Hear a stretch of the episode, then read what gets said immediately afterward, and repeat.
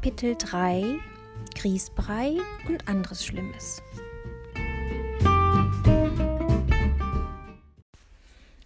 Endlich hatten wir herausbekommen, in welchem Krankenhaus Fräulein Luise lag, beziehungsweise in welchem Pflegeheim, denn es wurde entschieden, dass sie nicht mehr allein leben konnte. Aber sie hat doch selbst Apfelkuchen gebacken und alles, sagte ich zu der Frau im weißen Kittel, die uns zu ihrem Zimmer führte. Das geht in diesem Alter oft sehr, sehr schnell. Frau Potz ist wohl in ihrer Wohnung gestürzt und lag dann zwei Nächte und zwei Tage dort. Sie hat es nicht mehr geschafft, allein aufzustehen. Das Risiko, dass so etwas noch einmal passiert, ist einfach zu groß. Und eine private Pflegerin ist sehr teuer. Hier hat sie es gut, sie wird rund um die Uhr versorgt und sie bekommt Essen und muss nichts mehr allein machen. Ich dachte eine Weile über die Worte der Schwester nach. Aber ist das nicht schlimm, wenn man nichts mehr allein machen muss? Was macht man denn dann, wenn man nichts mehr macht? Die Schwester lachte. Natürlich sorgen wir dafür, dass es den Bewohnern nicht langweilig wird. Es gibt immer Programm. Musikabende, Vorträge, Filmvorführungen. Es kommt sogar der Nikolaus ins Haus und an Ostern dürfen die, die noch raus können, im Garten Ostereier suchen. Die Feste sind für die Bewohner sehr wichtig, das gibt ihnen Halt. In dem langen Flur roch es seltsam, ein bisschen nach Pipi. Überall waren Handläufe, an denen man sich festhalten konnte. Ab und zu kam uns jemand entgegen, im Bademantel oder schlurfend in alten Hauspantoffeln.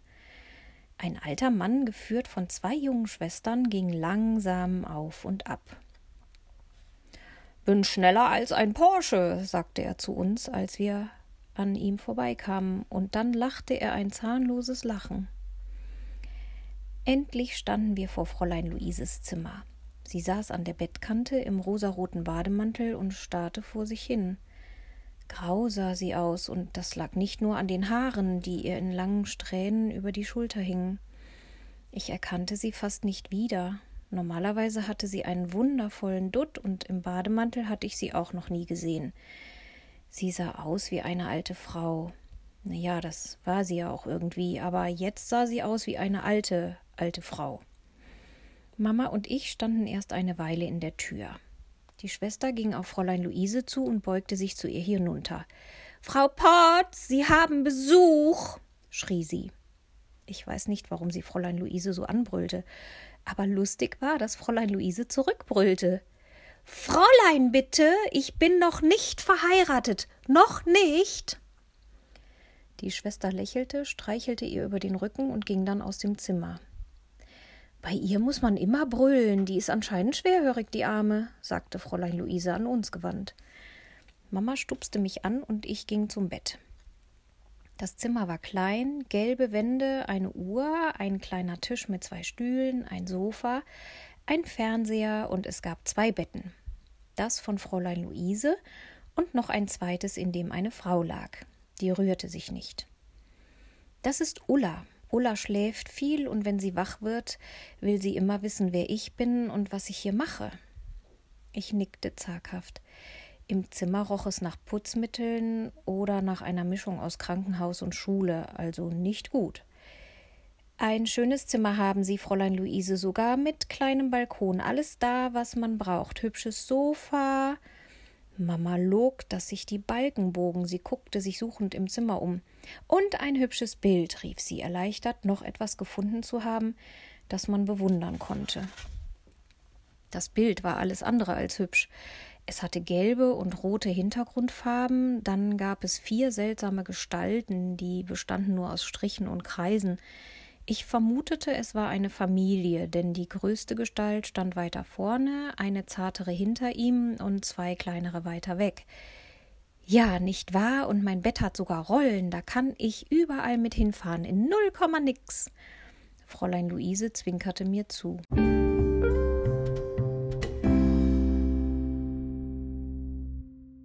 Das ist ein komisches Altersheim, sagte ich zu meiner Mama, als unser Besuch beendet war und wir im Auto saßen.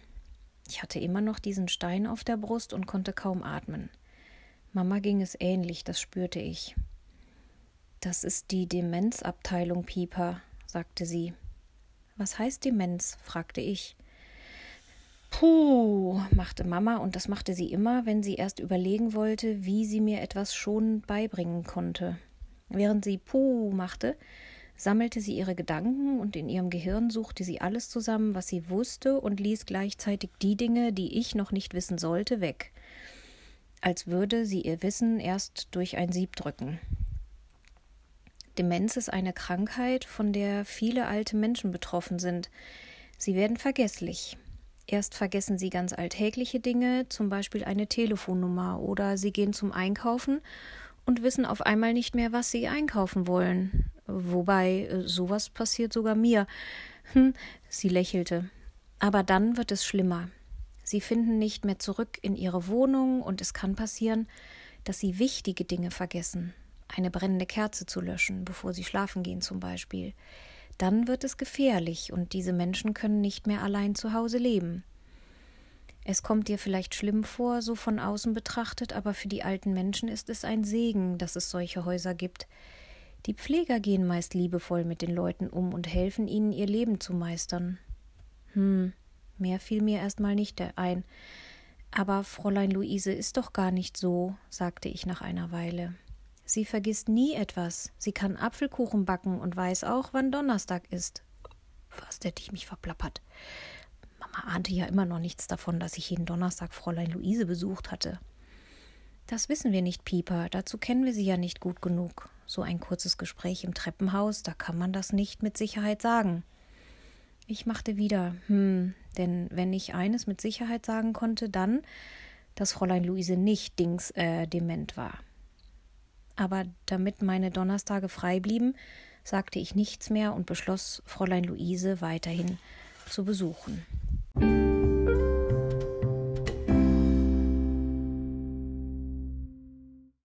Fräulein Luise, sag mal, weißt du, dass das hier die Demenzabteilung ist? fragte ich vorsichtig am nächsten Donnerstag. Fräulein Luise guckte überrascht. Hei, Danei, hab ich's mir doch gedacht. Witzig. Das muss aber ein Versehen sein. Du bist doch gar nicht dement. Du kannst doch noch alles allein. In diesem Moment wurde das Abendessen serviert. Dabei war es erst vier Uhr am Nachmittag. Es roch nicht sehr gut, aber ich hatte von meiner Mutter Folgendes gelernt. Oh, das ist aber hübsch angeordnet und jeder Teller hat so einen schönen grauen Deckel. Und von allem ist was dabei. Hm, oh, und Grießbrei. Grießbrei gibt's auch. Als ich von meinem Grießbrei Begeisterungsjubel aufsah, blickte ich in das Gesicht von Fräulein Luise. Diese hatte den Kopf leicht schräg gelegt und sah mich verwundert an. Grießbrei ist was für Babys und das Essen ist furchtbar, platzte es aus ihr heraus. Aber wenn du Grießbrei so lecker findest, kannst du ihn gerne essen. Ich lasse ihn sowieso stehen. Daraufhin nahm ich den Löffel und aß. Ich hasste Grießbrei. Aber ich bemühte mich, es mir nicht anmerken zu lassen und aß alles bis auf den letzten Rest auf. Lecker, sagte ich und trank gleich ein ganzes Glas Leitungswasser hinterher. Du kannst dir noch den von Ulla nehmen. Die mag den auch nicht. Ich weiß gar nicht, warum alle immer denken, alte Menschen würden Grießbrei lieben. Ich verzichtete, rieb mir über den Bauch und sagte, ich wäre pappsatt. Du Mädchen, flüsterte Ulla und winkte mich zu sich. Du bist doch ein Mädchen, oder? Ich nickte. Also bis eben war ich noch eins, sagte ich und lächelte Ulla an. Sind die Clowns schon da? fragte sie mich.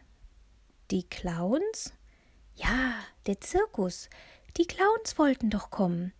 Ich habe am Tor auf sie gewartet, aber sie kamen nicht. Jeden Tag habe ich gewartet, aber heute, heute könnten sie doch kommen. Ich streichelte der alten Frau über den Arm. Ja, Ulla, heute könnten sie kommen, oder sie kommen morgen, oder übermorgen vielleicht. Ulla nickte. Aber sie kommen doch ganz sicher, nicht wahr, Mädchen? fragte sie ganz aufgeregt. Ich nickte wieder. Ganz sicher kommen die Clowns, ganz sicher. Ulla lächelte glücklich und sie schien äußerst beruhigt. Dann ging ich wieder zurück zu Fräulein Luise. Aber wieso kannst du nicht einfach auf den Tisch hauen und sagen, dass du wieder in deine Wohnung zurück willst? Wieso geht das nicht? fragte ich und sprang vor lauter Erregung auf. Fräulein Luise ergriff meine Hand und zog mich zu sich. Ludwig, mein Cousin, ist mein Vormund. Er kümmert sich um alles und er hat mit den Ärzten gesprochen. Und ich denke, er hat recht. Es ist das Beste, wenn so eine alte Schachtel wie ich nicht mehr allein wohnt. Ich wäre auch eine Gefährdung für andere, weißt du? erklärte sie. Wie kannst du denn gefährlich für andere sein? fragte ich mit belegter Stimme. Zum Beispiel, wenn ich meinen berühmten Apfelkuchen backe und ihn im Backofen vergesse, oder an den Apfelkuchen denke, aber nicht daran, dass ich gerade meine Bluse gebügelt habe. Ich rette den Apfelkuchen vor dem Verbrennen, aber währenddessen brennt meine Bluse und vielleicht noch mehr. Aber sei doch mal ehrlich, versuchte ich es noch einmal. Hier ist es. Ich suchte nach den richtigen Worten, denn ich wollte ihr das Heim ja auch nicht vermiesen. Aber ich fand einfach keine schönen Worte und die hässlichen Worte sprudelten unaufhaltsam aus mir heraus. Grottenhässlich, es stinkt, es stinkt nach Pipi und alten Dingen, wie auf einem Flohmarkt. Schau dich doch mal um. Deine Wohnung war so schön und hier hast du ein Bild an der Wand, das du nicht selbst ausgesucht hast. Es ist das scheußlichste Bild, das ich je gesehen habe. Und die Farbe an der Wand, was ist das? Ist das rosa, Hautfarbe, Aprikose? Das ist keine Farbe für geschmackvolle Leute. Und ich habe das Gefühl, die Zeit vergeht hier langsamer, aber zugleich schneller. Langsamer, weil alle alles so langsam machen. Und schneller, weil alle viel schneller alt werden als da draußen. Ich habe Angst, dass ich eines Tages hier reinkomme und du mich fragst, wer ich bin. Vielleicht ist diese Demenz ja ansteckend. Sie behandeln die Menschen wie kleine Kinder. Es ist wie ein Hort für Kleinkinder, nur dass ihr am Abend nicht von euren Eltern abgeholt werdet. Jetzt war es raus. Ich biss mir auf die Lippen. Fräulein Luise sah mich mit großen Augen durch ihre alte Brille an. Das musste wohl erst mal ankommen. Sie schluckte. Dann antwortete sie leise. Also, das Bild ist gar nicht mal so schlecht. Ich kann es jeden Tag ansehen und mich fragen, was der Maler damit sagen wollte. Das ist doch gut. Da hat mein Gehirn richtig viel zu tun, und es wird lange dauern, bis ich eine Antwort finde. Sie lächelte schwach. Und nein, Demenz ist nicht ansteckend. Und ja, so richtig schön ist es hier nicht. Aber weißt du, Greta, ich hatte ein wunderbares Leben. Ich bin 79 Jahre alt und jeden Tag kann ich hier auf diesem furchtbaren Sofa sitzen und mich an meinen Erinnerungen erfreuen und dankbar sein für dieses Leben. Und guck doch mal rüber zu Ulla. Muss ich da nicht einfach dankbar sein? Mir geht es so viel besser als anderen in meinem Alter und weißt du noch was? Ich habe so viele Jahre jeden Mittag gekocht und morgens, mittags und abends Geschirr abgespült und aufgeräumt und geputzt, und jetzt ist einfach mal Schluss damit. Ich möchte das nicht mehr machen müssen. Ich will hier sitzen und sonst nichts. Nun war ich an der Reihe zu schlucken. Wie konnte man damit zufrieden sein?